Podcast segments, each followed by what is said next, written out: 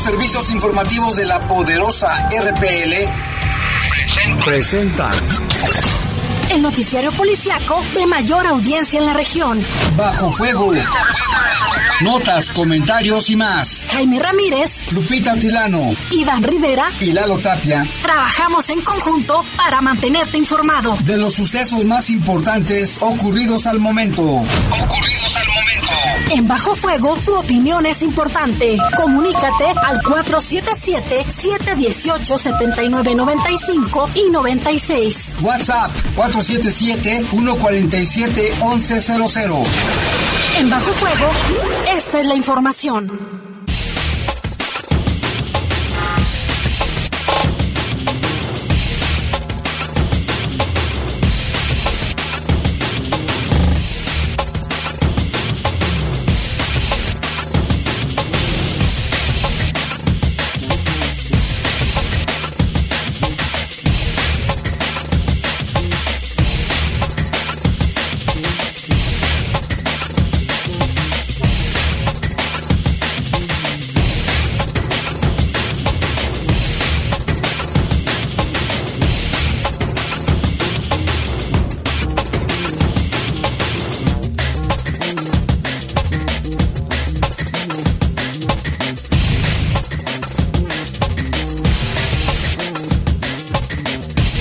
Buenas noches, son las 7, las 7 de la noche con un minuto, les saludamos con mucho gusto aquí en este espacio informativo de Bajo Fuego. En los controles está nuestro compañero Julio Martínez, control de cabina general está Dryan, ¿sí vea? Dryan Martínez. Y en la conducción... Guadalupe Atilano, ¿qué tal? ¿Cómo están? Muy buenas tardes. Jaime, estamos a una temperatura de 16 grados centígrados, el aire está bastante frío para que tenga usted precaución. La máxima para hoy fue de 23 y la mínima de 6. Eh, le recordamos que ahorita se encuentra el, la entrada, Jaime, del, Frente Frío número 13, que traerá pues vientos fríos para que también usted tenga eh, protección, sobre todo con los más pequeños del hogar y aquellos más grandes como son las personas adultas mayores, Jaime. Y hay baja probabilidad de lluvias, muy poca probabilidad, pero puede ser. Si hay viento, pues no, porque el viento casi por lo general se la lleva, ¿no? Casi siempre. Y bueno, yo soy Jaime Ramírez, vamos a presentarle un avance de la información que le tendremos en los próximos minutos. A unos, a unos pasos de, un puente peatonal murió un hombre atropellado en el bulevar Torreslanda, allí en la colonia, frente a la colonia Buenos Aires. Y atrapan al tontín, presunto responsable de un homicidio aquí en el municipio de León.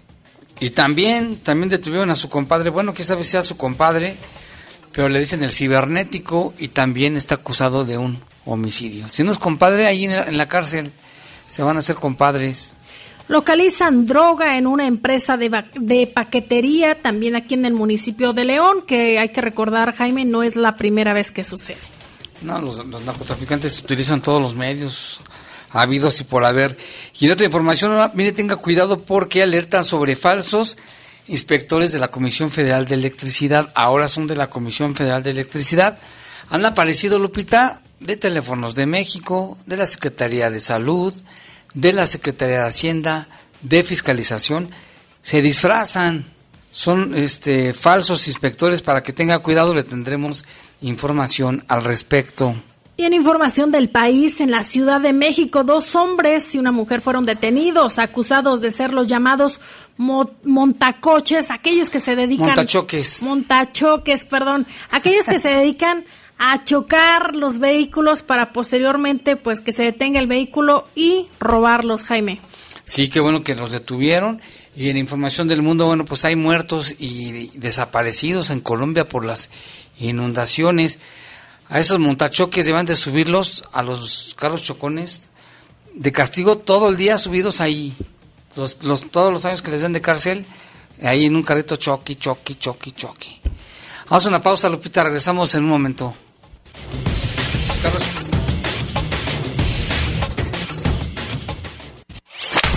Comunícate con nosotros al 477-718-7995 y 96. WhatsApp 477-147-1100. Regresamos a Bajo Fuego. Estás en Bajo Fuego. Bajo Fuego.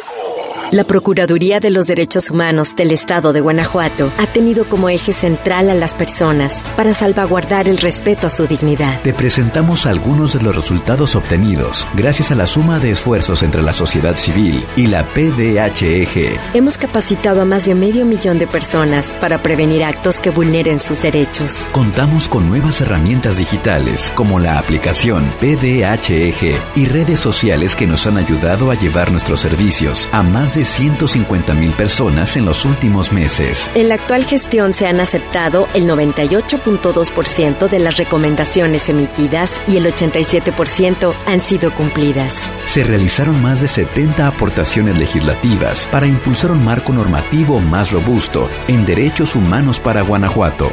Hemos participado en más de 533 reuniones de consejos y comisiones. También colaboramos con más de 330 organismos de la sociedad civil en favor de quien más lo necesita. Así trabajamos para ti y los resultados lo confirman. Procuraduría de los Derechos Humanos del Estado de Guanajuato. Cada vez estamos más cerca del día cero. De nosotros depende que no pase. Nuestra misión, concientizar a la gente. Ingresa a nuestro sitio web www.dia-0.mx. Conoce todas nuestras misiones para el cuidado del agua, ponlas en práctica y ayúdanos a crear conciencia sobre la importancia del cuidado del agua. Cuidar el agua es tarea de todos. Zapal. La CNDH llega a 30 años y se propone un cambio de fondo con el objetivo de ser más eficaz en la defensa y protección de los derechos humanos y así transformarse en una auténtica defensora del pueblo. Es momento de reivindicar y dar una nueva dirección a la CNDH para dejar la simulación y actuar en favor de la defensa y protección de los derechos humanos con la austeridad que exige el momento que vivimos en México. Comisión Nacional de los Derechos Humanos, 30 años. Defendemos al pueblo.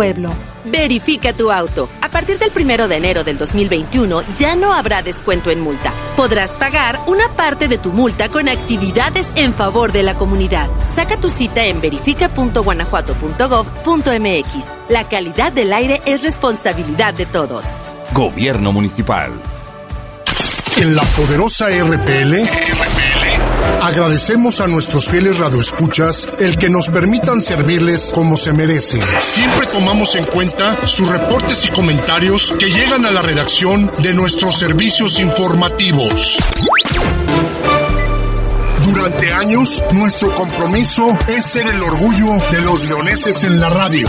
Los noticieros de la poderosa RPL son para servirles. Agradecemos su sintonía y confianza. Radio de León para León. La Procuraduría de los Derechos Humanos del Estado de Guanajuato ha tenido como eje central a las personas para salvaguardar el respeto a su dignidad. Te presentamos algunos de los resultados obtenidos gracias a la suma de esfuerzos entre la sociedad civil y la PDHEG. Hemos capacitado a más de medio millón de personas para prevenir actos que vulneren sus derechos. Contamos con nuevas herramientas digitales como la aplicación PDHEG y redes sociales que nos han ayudado a llevar nuestros servicios a más de 150 mil personas en los últimos meses. En la actual gestión se han aceptado el 98.2% de las recomendaciones emitidas y el 87% han sido cumplidas. Se realizaron más de 70 aportaciones legislativas para impulsar un marco normativo más robusto en derechos humanos para Guanajuato. Hemos participado en más de 533 reuniones de consejos y comisiones. También colaboramos con más de 330 organismos de la sociedad civil en favor de quien más lo necesita. Así trabajamos para ti y los resultados lo confirman. Procuraduría de los Derechos Humanos del Estado de Guanajuato. Estás en Bajo Fuego. Comunícate con nosotros al 477-718-7995 y 96. WhatsApp 477-147-1100. Continuamos en Bajo Fuego.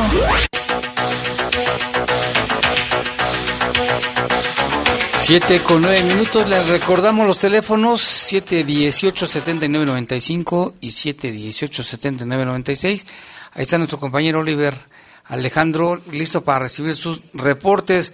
Vámonos, Lupita, con información del país. En la Ciudad de México, dos hombres y una mujer fueron detenidos acusados de ser los llamados montachoques, que son grupos de delincuentes que básicamente se dedican a chocar vehículos de otras personas para robarlos, amenazarlos o extorsionarlos. De esto se dio en León hace algún tiempo. Ojalá que no vengan por acá, pero todos nos hay que estar al tiro. Los detenidos quienes dijeron llamarse David, Guillermo, Atsiri, una mujer, fueron sorprendidos por policías de la Secretaría de Seguridad Ciudadana de la Ciudad de México cuando precisamente atacaban a una víctima en la zona de la calzada de Tlalpan.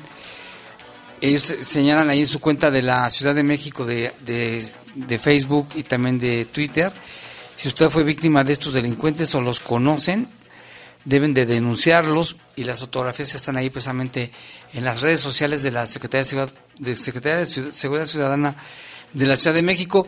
Y estos cómo operan, Lupita, pues se te dan un choquecillo y luego te echan la culpa, te alegan, te presionan, te insultan para que les sueltes una cierta cantidad de dinero mucho cuidado, mejor si les chocan, échese, métale el acelerador, busque una patrulla y ojalá que no vengan para acá estos desgraciados montachoques, que bueno que los detuvieron porque en México, si recuerdas, Lupita ya tiene varias semanas que algunas personas habían sido víctimas de ellos. Así es, y en otro tema, en el vecino estado de Querétaro, dos elementos de la Secretaría de Seguridad Pública y Tránsito del municipio El Marqués fueron dados de baja de la corporación y son investigados por su presunta violación y agresión sexual en contra de una de sus compañeras. De acuerdo con la información oficial, uno de los imputados fue asegurado por policías municipales de El Marqués en atención a la acusación de la víctima y puesto a disposición de la Fiscalía General de Querétaro, mientras que el segundo elemento tiene abierta una carpeta de investigación ante la misma instancia para verificar su presunta participación. En cuanto la Secretaría de Seguridad Municipal afirmó que en el caso de la víctima ya recibió acompañamiento según lo previsto en los procedimientos de atención a víctimas, así como el protocolo para combatir el hostigamiento y acoso sexual que implementó el Ayuntamiento de El Marqués el pasado 22 de septiembre del 2019. De acuerdo con el Secretariado Ejecutivo del Sistema Nacional de Seguridad Pública, de enero a septiembre del año en curso en el país se han iniciado, Jaime, 12.141 carpetas por el delito de violación, de las cuales 430 ocurrieron en Querétaro, lo que ubicó a esta entidad en el lugar número 11 el, lugar, imagínate Jaime, lugar número 11 de los estados con más casos. Imagínate aquí dos compañeros policías a su misma compañera. Se da mucho en las corporaciones, bueno, en todos lados, ella ¿eh? no es en las corporaciones, está en todos los sectores, niveles, profesiones y demás. Pero aquí imagínate eran policías y a su propia compañera.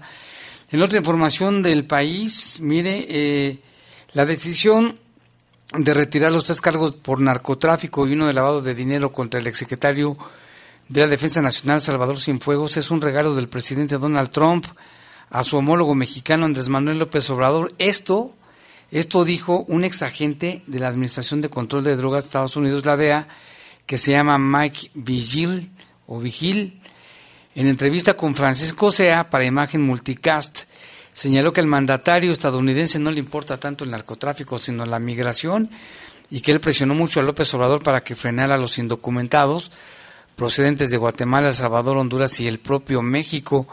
Dijo, para mí de, esto va a regresar general, es un regalo de Andrés, de Andrés Manuel de parte de Donald Trump. Destacó que tanto el presidente Trump como el procurador dicen que quieren una mejor relación con su vecino del sur, Dice, para mí es un insulto a México porque el presidente Trump siempre lo ha golpeado, ha dicho que los mexicanos son violadores, asesinos, ladrones, por lo que es difícil creer en este momento quiere tener buena relación. Vigil negó a la agencia estadounidense intervenir en comunicaciones en México y abundó que en el país trabajan de manera coordinada con las autoridades mexicanas, sin sello de la acusación por de que no hacerlo, Cienfuegos no hubiera entrado a Estados Unidos y nunca lo hubieran detenido también indicó que se les hace totalmente raro y sorprendente que le hayan quitado todos los cargos y ahora lo van a regresar a México donde no existe ninguna acusación en su contra, ni orden de aprehensión, ni nada, ¿eh? Tras asegurar que en Estados Unidos la evidencia en su contra es sumamente fuerte, previo a que habrá impunidad y esto es en contra del imperio de la ley porque yo creo que el general va a salir libre, dijo este exagente de la DEA. Y bueno, el presidente hoy en la mañana no quiso, negó todo, dijo que no hubo ningún acuerdo, que no hubo ningún regalo, que se va a investigar a Cienfuegos, pero pues si no hay ninguna investigación detrás de él, ni orden de aprehensión ni nada, digo, bueno, y si realmente no es, inocente, pues está bien, ¿no? También no puedes culpar a alguien si es inocente. Pero también eh, hay que recordar, Jaime, que eh, también se dijo que estaban un poco eh, molestos por el hecho de que se estuviera investigando por parte de Estados Unidos y no se le haya comunicado a México. Y para que Estados Unidos lo haya hecho, Jaime, quiere decir que hay algo muy importante para que se haya abierto esta investigación y que se haya dado a conocer, Jaime, que haya salido a la luz pública que haya seguido este proceso. Sin embargo, como bien lo mencionas, pues esperaremos qué es lo que sucede aquí en nuestro país. Y otra información está en stand-by, fíjese lo de la aprobación de la marihuana como uso lúdico.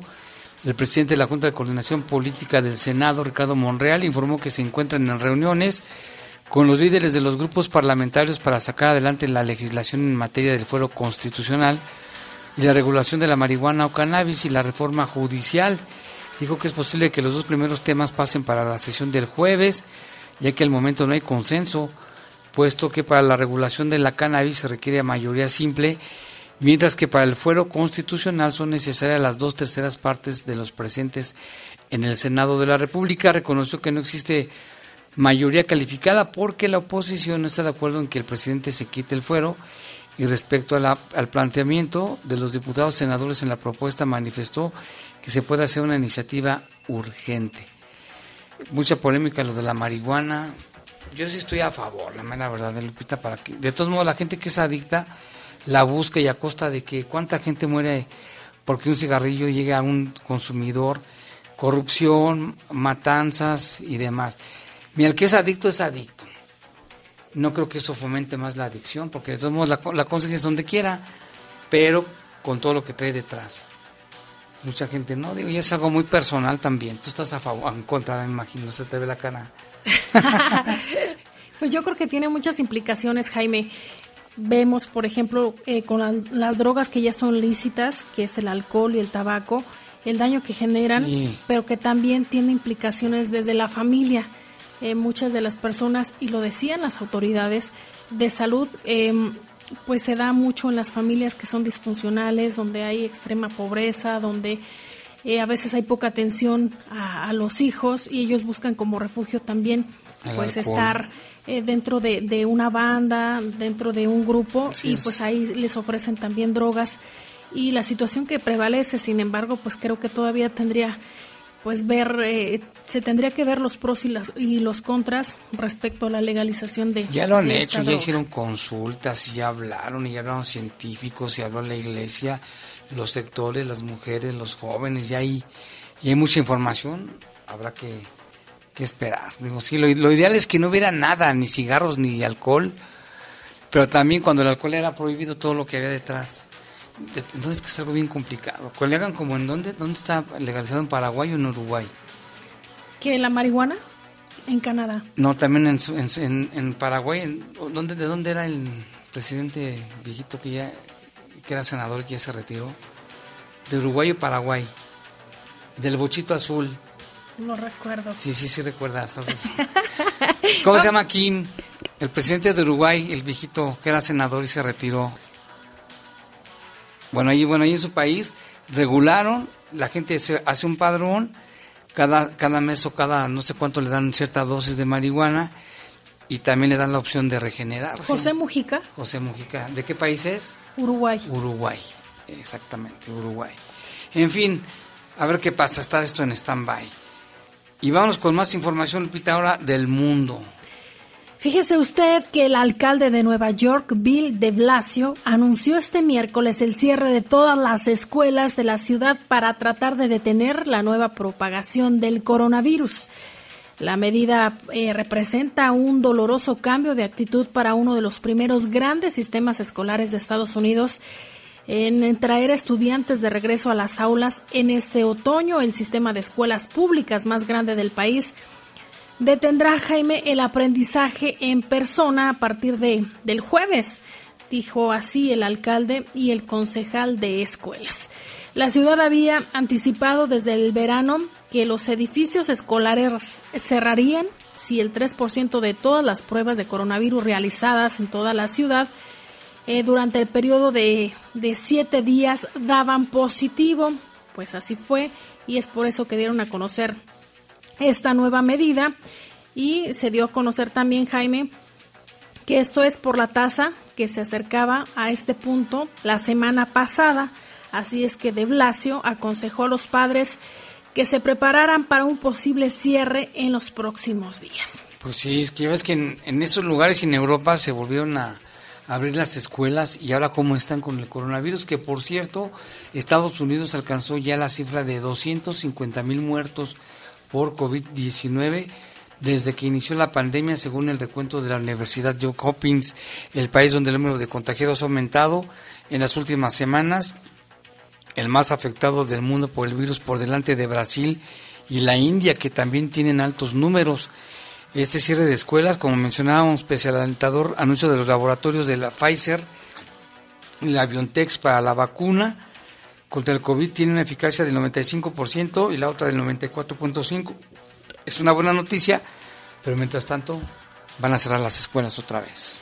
Más vale, ¿no? Y en Colombia ya suman cinco personas muertas y seis desaparecidos tras las fuertes lluvias que se han registrado en varias regiones. Al menos cinco personas murieron y seis están desaparecidas por el desbordamiento de una quebrada que arrasó barrios marginales de una ciudad del noreste de Colombia en medio de una devastadora temporada de lluvias, indicaron este miércoles las autoridades.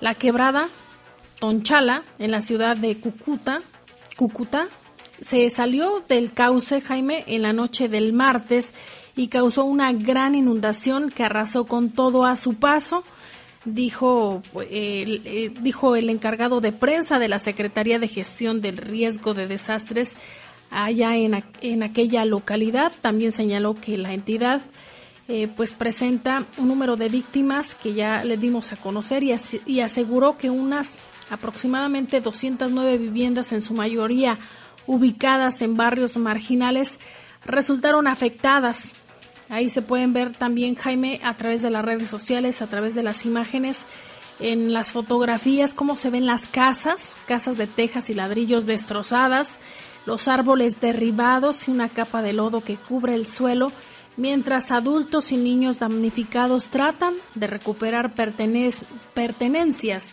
en medio de los escombros.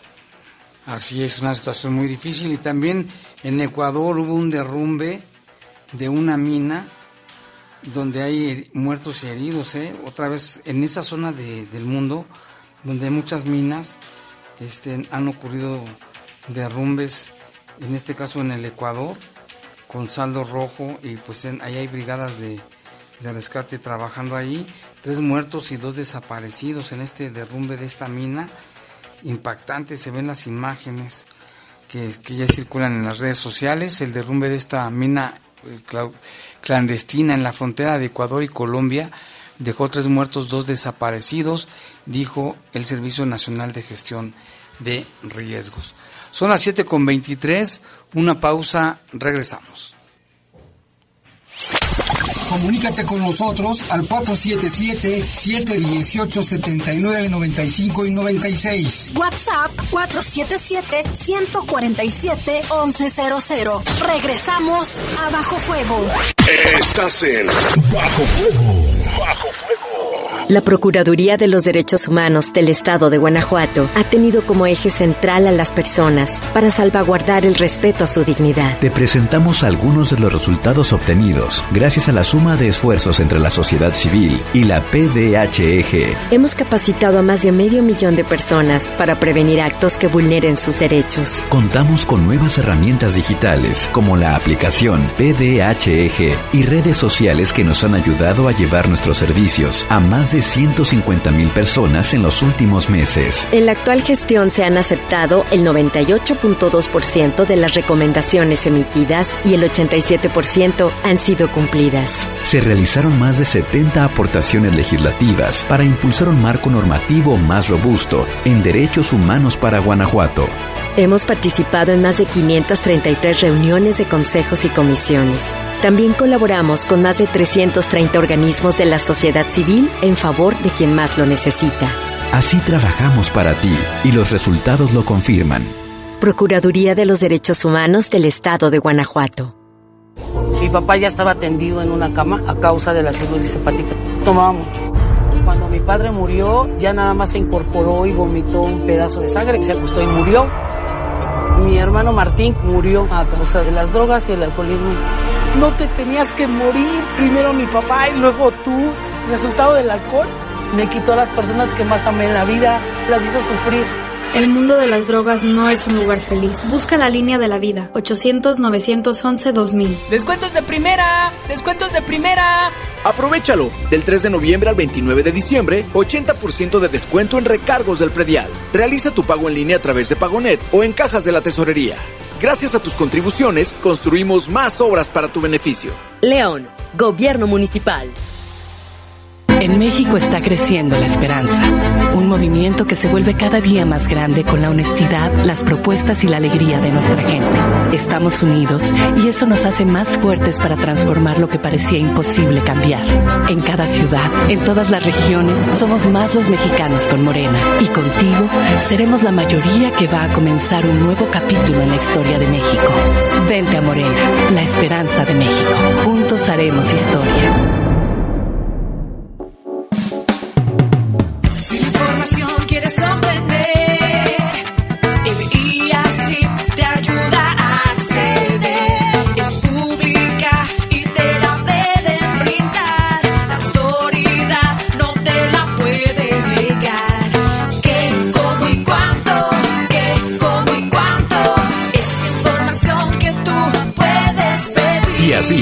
Instituto de Acceso a la Información Pública para el Estado de Guanajuato. La Procuraduría de los Derechos Humanos del Estado de Guanajuato ha tenido como eje central a las personas para salvaguardar el respeto a su dignidad. Te presentamos algunos de los resultados obtenidos gracias a la suma de esfuerzos entre la sociedad civil y la PDHEG. Hemos capacitado a más de medio millón de personas para prevenir actos que vulneren sus derechos. Contamos con nuevas herramientas digitales como la aplicación PDHEG y redes sociales que nos han ayudado a llevar nuestros servicios a más de 150 mil personas en los últimos meses. En la actual gestión se han aceptado el 98.2% de las recomendaciones emitidas y el 87% han sido cumplidas. Se realizaron más de 70 aportaciones legislativas para impulsar un marco normativo más robusto en derechos humanos para Guanajuato.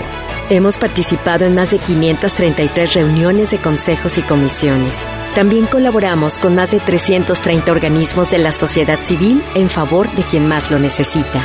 Así trabajamos para ti y los resultados lo confirman. Procuraduría de los Derechos Humanos del Estado de Guanajuato. Estás en Bajo Fuego. Bajo Comunícate con nosotros al 477-718-7995 y 96. WhatsApp 477-147-1100. Continuamos en Bajo Fuego.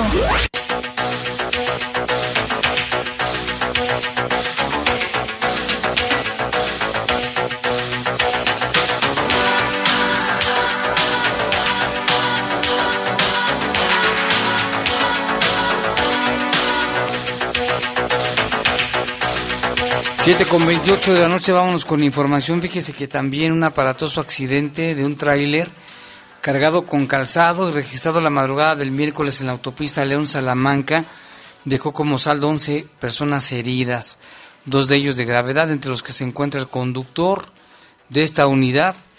Este percance se registró minutos después de la medianoche en la carretera ya mencionada a la altura del kilómetro 3.5 y de la comunidad Playas de Sotelo, perteneciente al municipio de Silao. El tráiler cargado con zapato viajaba al parecer a exceso de velocidad y en dirección de León Salamanca se dirigía a una paquetería y lo tripulaban 10 personas, además del chofer.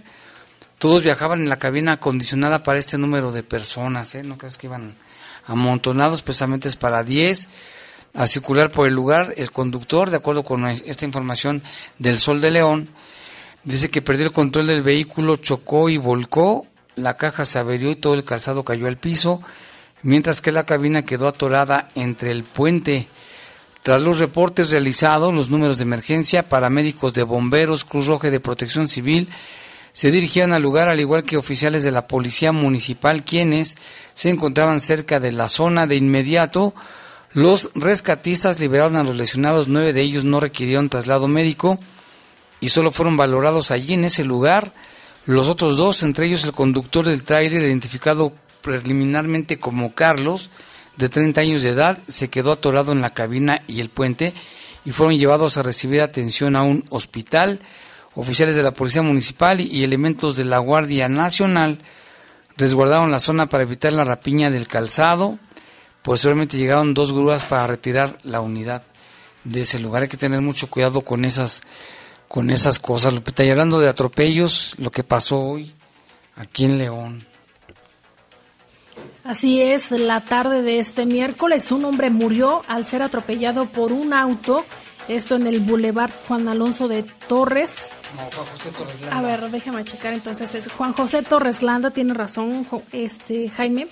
Justo debajo de un puente peatonal, el responsable se dio a la fuga, es lo que se, lo que trasciende. Este hecho ocurrió alrededor de la 1.30 de la tarde sobre el bulevar ya mencionado y el cruce con Huiberto Jiménez Moreno entre las colonias Buenos Aires y las Arboledas. Sobre el percance se informó que la víctima iba atravesando la vialidad en dirección hacia la colonia Buenos Aires cuando fue embestido. Sin embargo, hasta el momento se desconoce si él cruzó imprudentemente o el vehículo se pasó el rojo del semáforo. Automovilistas y peatones que presenciaron el accidente de inmediato reportaron los hechos a los números de emergencia y elementos de policía y tránsito, además de paramédicos de bomberos llegaron al sitio. Los socorristas confirmaron que ya esta persona pues no contaba con signos vitales. Sí, aquí nos reportaban los radioescuchas desde temprano sobre este atropellamiento y aquí llama la atención Lupita que fue eh, abajo del puente peatonal hay un puente peatonal donde a mí me tocó precisamente, venía para acá en, un circuito exterior hace mucho, venía precisamente a la estación en la mañana, eran como las 6 de la mañana, y una señora enfermera también en ese mismo lugar se atravesó para agarrar la, la oruga o el camión y pasó un carro y la atropelló. Yo sé, sabes, yo lo vi y estando el puente ahí. Y por otro lado, bueno, pues se cerró la, la vialidad desde, desde, decían que desde Tepeyac hasta Francisco Villa, esto causó, imagínate, el tráfico, mucha gente tuvo que desviarse de ahí. Qué lamentable, ¿no? Que haya fallecido esta, esta persona. Ojalá que se dé con el responsable también, pues para que responda. Fue un accidente, un percance. Pero también hay que ver, Jaime, las investigaciones, que es lo que, lo que dan a conocer, porque también como parte de nuestra responsabilidad es usar los puentes peatonales también no sabemos qué haya sucedido en este, en este caso. Sin embargo, hemos visto también, no sé si a ti te ha tocado, ver que está el puente peatonal y las personas porque les da flojera o porque simplemente no les gusta o creen que es pérdida de tiempo, no se suben al puente peatonal para cruzar las vialidades. Y hay que recordar, Jaime, que hay muchos, por ejemplo, vehículos que circulan a exceso de velocidad, hay otros que, que circulan a, a la velocidad permitida, sin embargo no se puede detener pues de repente. Y nuestra obligación también como, como peatones es hacer uso de estos puentes. Sí, te ha tocado ver también perritos arriba de los puentes. Yo sí los he visto, cruzándose la avenida ahí en Torreslanda y Pradera, allá hay otro y ahí me, tocó, me ha tocado ver perritos cruzando el bulevar. Quiero que sepas. Mejor sí, ellos. Recordarás, Jaime, que allá, por ejemplo, en Silao, en Colonias Nuevo México, ¿cuántos accidentes se registraban? Está el, el, puente, pero las personas cruzaban por la parte de abajo Y recordarás, pues esta carretera va, o sea, creo que son lo permitido 90. Exceso de velocidad. Ahí creo que 90, como bólidos ahí. Más o menos.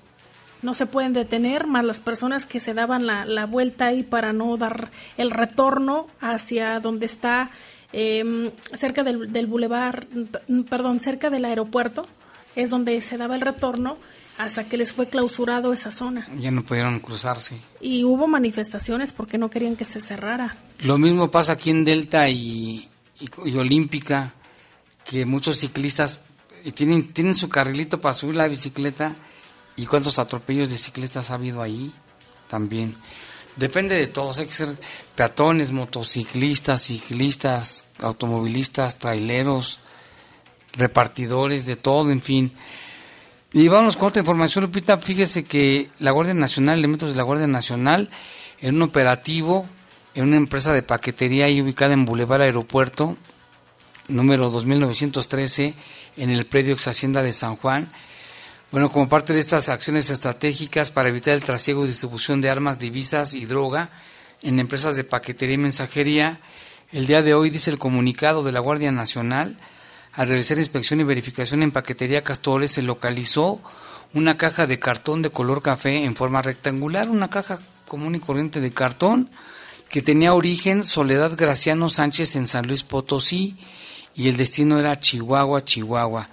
Bueno, pues ahí encontraron, y también con ayuda de canes, en, localizaron la droga, tres envoltorios en forma de irregular, como tamales, pues, de forma de tamal, confeccionados con plástico transparente en su interior, este, marihuana, y ya se puso a disposición de la Fiscalía General del Estado. No dieron a conocer el peso todavía, estaba pendiente para realizarlo, pero bueno, pues otra vez, pues es que los narcotraficantes se valen de todo, ¿no?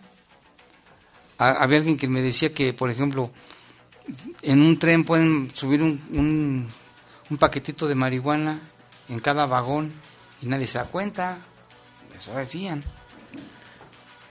Y tenemos más información. Jaime, el secretario de Seguridad Pública, Mario Bravo Arrona, dio a conocer pues que lamentablemente han incrementado el, la distribución eh, la, distribución de droga, el que se maneja como narcomenudeo, al igual que los homicidios.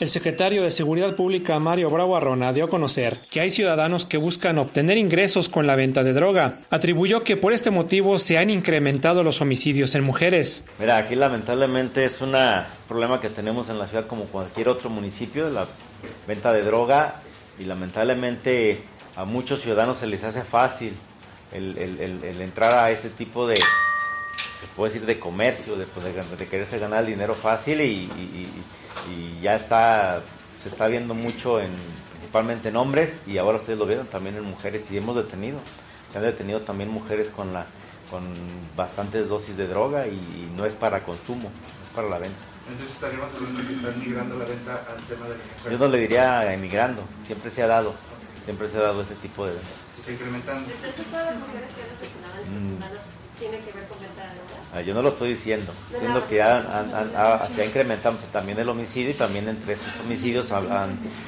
lamentablemente hemos tenido también mujeres fallecidas. Bravo Arrona indicó que en el municipio ha crecido un 26% el narcomenudeo en los últimos 10 años. Se ha incrementado hasta un 26% la venta de, droga en los últimos años y efectivamente ya no es una zona exclusiva de, de León donde llegaras a una zona norte y ahí, te vendían la droga, sino que ya es en toda la ciudad, León ha crecido bastante. El secretario de Seguridad indicó que nunca han ocultado el problema del alto consumo de las drogas entre los jóvenes, por lo que hizo un llamado a los padres de familia para que pongan atención en los jóvenes que hacen uso de estupefacientes, ya que luego pueden transitar a la venta. Bravo Arrona destacó que como dependencia ya puede interponer denuncias penales en el tema del narcomenudeo, de las cuales ya firmó dos en días recientes. Informó para Bajo Fuego Jorge Camarillo. Y aún hay más con Jorge Amarillo. Fíjese que la Secretaría de Seguridad tiene contemplado adquirir 200 chalecos antibalas para tránsitos. Eso también nos informa nuestro compañero Jorge Camarillo. El secretario de Seguridad Pública de León, Mario Bravo Arrona, dijo que en el presupuesto del 2021 para la dependencia han solicitado la adquisición de 200 chalecos para equipar los tránsitos. Ahorita la Policía Municipal, al día de, al día de hoy, están todos los elementos debidamente este, con su equipo con chalecos antibalas. Este, sí estamos buscando la, con el presupuesto 2021 Estamos buscando o estamos solicitando la adquisición de más chalecos, principalmente para, para los compañeros de tránsito municipal. Por ahí vienen, o estamos haciendo la solicitud de 200 chalecos para los compañeros de tránsito, más digo, la ventaja que tenemos en Policía Municipal es de que los últimos cuatro años se han estado incrementando, se han estado comprando chalecos, entonces tenemos un stock considerable para los elementos de policía, pero con tránsito se van a hacer las solicitudes de 200. ¿Cuántos recursos se necesitaría para comprar? Un promedio de como de 3, y medio, 3, millones, 3 millones y medio más o menos. La Secretaría de Seguridad Pública indicó que aún sin el recurso del Fortaseg ya elaboraron el presupuesto anual. Bravo Arrona indicó que la falta del apoyo del Fortasec sí afecta para hacerse de equipos adicionales, por lo que tienen que hacer un esfuerzo en conjunto con la Tesorería Municipal para buscar la forma de comprar el equipamiento tanto para protección civil y la unidad de prevención del delito que también participa dentro del Fortaseg. Informó para el Poder de las Noticias Jorge Camarillo. Y ponga usted muchísima atención porque también autoridades alertan de supuestas inspecciones falsas de trabajadores que se hacen pasar por empleados de la Comisión Federal de Electricidad. Vamos a escuchar nuevamente a nuestro compañero Jorge Camarillo. Circula en redes sociales una publicación que alerta de falsos trabajadores de la Comisión Federal de Electricidad. En el mensaje se hace referencia que los sujetos se presentan en domicilios en donde acuden a verificar los consumos de energía. Incluso portan uniformes y gafets de la dependencia. El modus operandi es una supuesta inspección y hacen creer a la gente que en su domicilio hay un fraude por lo que tendrán que pagar una multa. Directivos y empleados de la Comisión Federal de Electricidad que fueron consultados declararon que esto es una estafa y por lo tanto los documentos y uniformes que portan los delincuentes son falsos. Piden a la ciudadanía no dejarse engañar y en el caso de recibir una visita de ese tipo llamar al 911. Informó para Bajo Fuego Jorge Camarillo. Sí, aguas, aguas. ¿Te acuerdas que aquí pasamos reportes de, unos que se hacen pasar por de una empresa telefónica? Que luego hasta se molestaron, pero pues qué culpa tenemos si se estaban disfrazando de ellos. Luego los que estaban de la Secretaría de Salud. Y ahora han de ser los mismos, ¿eh? Que se cambian de uniforme, nada más. Aguas con ellos, denúncielos si los ven por ahí. Vamos a una pausa, regresamos.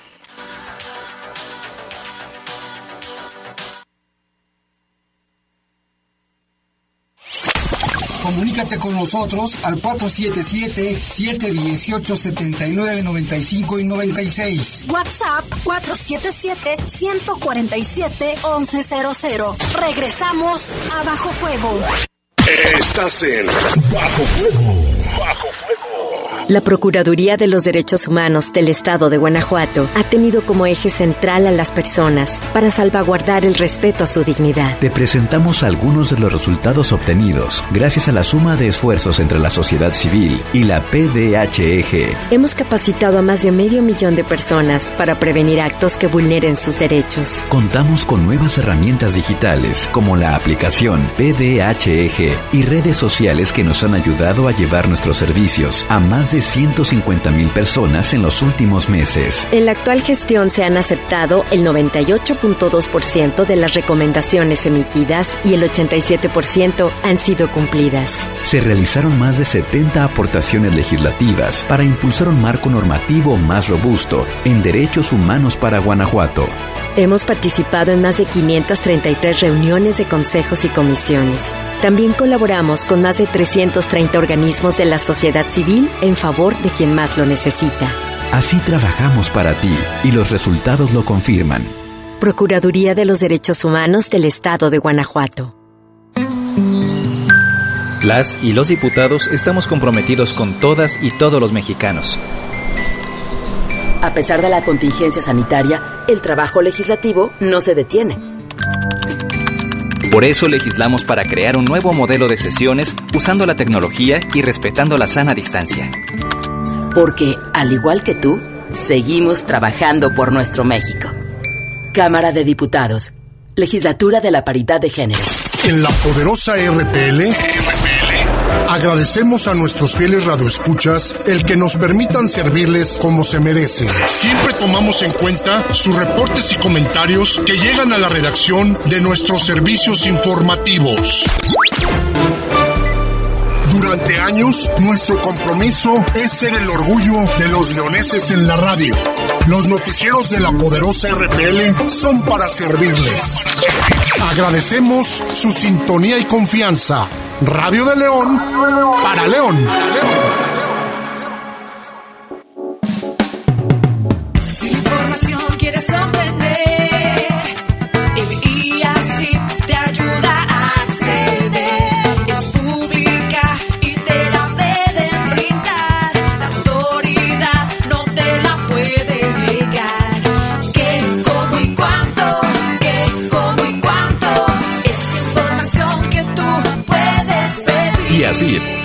De Acceso a la Información Pública para el Estado de Guanajuato. La Procuraduría de los Derechos Humanos del Estado de Guanajuato ha tenido como eje central a las personas para salvaguardar el respeto a su dignidad. Te presentamos algunos de los resultados obtenidos gracias a la suma de esfuerzos entre la sociedad civil y la PDHEG. Hemos capacitado a más de medio millón de personas para prevenir actos que vulneren sus derechos. Contamos con nuevas herramientas digitales como la aplicación PDHEG y redes sociales que nos han ayudado a llevar nuestros servicios a más de 150 mil personas en los últimos meses. En la actual gestión se han aceptado el 98.2% de las recomendaciones emitidas y el 87% han sido cumplidas. Se realizaron más de 70 aportaciones legislativas para impulsar un marco normativo más robusto en derechos humanos para Guanajuato. Hemos participado en más de 533 reuniones de consejos y comisiones. También colaboramos con más de 330 organismos de la sociedad civil en favor de quien más lo necesita. Así trabajamos para ti y los resultados lo confirman. Procuraduría de los Derechos Humanos del Estado de Guanajuato. Estás en Bajo Fuego.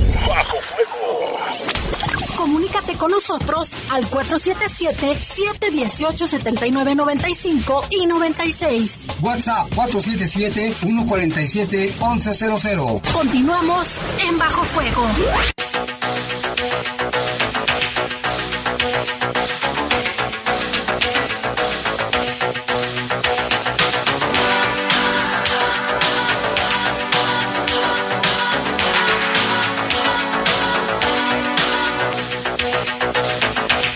Tenemos más información, fíjense estas dos notas. Vean los apodos de los de los delincuentes, ¿eh? Mire, es capturado y vinculado a proceso penal el cibernético, segundo implicado en el homicidio de un hombre ocurrido el pasado 8 de septiembre del 2019. Esto fue en la calle Alberto Echeverry de la colonia Villas de San Juan II en el municipio de León. Los hechos ocurrieron en la fecha y lugar antes citados, donde se encontraba la víctima, el cual falleció a causa de brutales golpes en la cabeza, infligidos por Juan, alias el cibernético, y el Durango, quien ya fue sentenciado. Tras el crimen, los agresores se llevaron el cuerpo y lo dejaron en la carretera a Salitrilla, allá en la ciudad de Silao, y una vez que se tuvo conocimiento de la noticia criminal, el equipo multidisciplinario de la Agencia de Investigación Criminal y la Unidad Especializada en Investigación de Homicidios de la Fiscalía Región A se constituyó en el lugar de los hechos y se dio inicio con las indagatorias. Peritos criminalistas procesaron la escena y recabaron indicios que posteriormente un agente del Ministerio Público integró a la carpeta de investigación como datos de prueba así como los derivados de estudios técnicos y científicos del análisis de información con los cuales se logró identificar a los inculpados del crimen.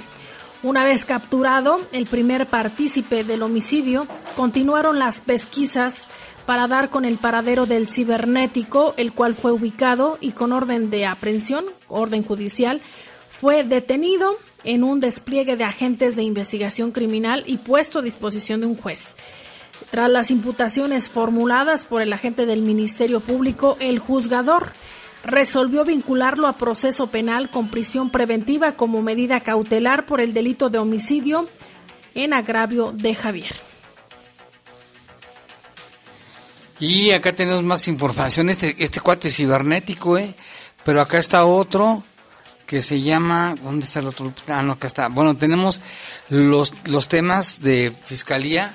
La tarde de ayer la fiscalía tomó conocimiento de la existencia de un hombre de 30 años fallecido por disparos de arma de fuego allí en la colonia 10 de mayo, que le habíamos dado también información al respecto.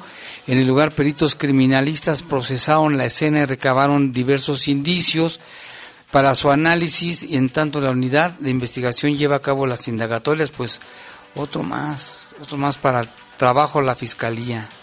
Y también en el municipio de León, la fiscalía tomó conocimiento de un hombre fallecido por disparos de arma de fuego en Valentín Canalizo y Pedro María Anaya de la colonia Real Providencia 2.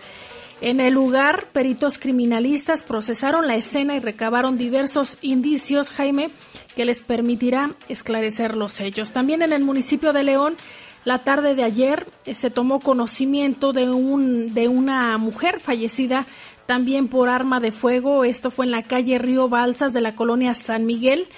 Del mismo hecho se tomó conocimiento de la existencia de dos personas del sexo femenino, una de 31 años de edad lesionada por proyectiles de arma de fuego y trasladada a un hospital para recibir atención médica. En el lugar pues ya se eh, los peritos procesaron la escena, Jaime, para recabar también indicios. Y también aquí en León, la Fiscalía informó sobre la existencia de dos hombres fallecidos por arma de fuego en la calle Tamboreros de la colonia Aurora, que inicialmente bueno estaban heridos, después habían reportado el fallecimiento de uno de ellos, finalmente fueron dos. Allí en la colonia Ciudad Aurora, del mismo hecho, se tuvo conocimiento de la existencia de una persona, de una mujer de 29 años, herida por arma de fuego y trasladada a un hospital. Pues así están las cosas de, de difíciles, Lupita, con, con esta situación de, de la violencia. Y por acá tenemos ya reportes del auditorio, muchas gracias. También ahorita nuestro compañero Oliver nos tiene reportes. Aquí dice, hola Lupita y Jaime, enviándoles de nueva cuenta mi reporte. Por favor, alguien que nos pueda apoyar, que vivimos en San Juan de Abajo pasando el puente de la autopista. Invitamos a las autoridades que nos tomen en cuenta, invitándote a que nos visiten y verifiques que lo que reporto es cierto. No tienen luz, no tienen luz nos dice Maggie. Ojalá que las autoridades pronto les, les apoyen. ¿Qué más qué tenemos por ahí, Oliver? Pues aquí el caballero Nick nos comenta que tienen razón los agentes de la DEA que detuvieron a Sinfuegos, ya que ellos están más preparados. Y además le manda saludos a ti y a Lupita. Muchas gracias. Muchas gracias. También a Kim. Sí, también a Kim. Y bueno, el señor Moreno no, les pregunta a ustedes que qué ha hecho o qué hará la, la, empresa de Comisión Federal de Electricidad con las personas que se dedican a estafar. Pues deben de poner una denuncia por usurpación, no sé si quepa el usurpación de funciones, este, pero sí que vayan, deben denunciar, ¿no? Para ver qué sucede.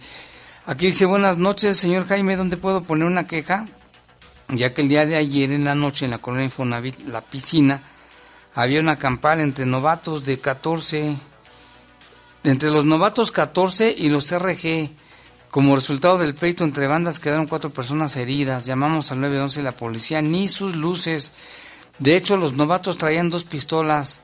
Los cabecillas de los novatos son dos, apodados el Tomás y el Voltios. Ocupamos más seguridad porque no es la primera vez, ya son varias veces que se pelean.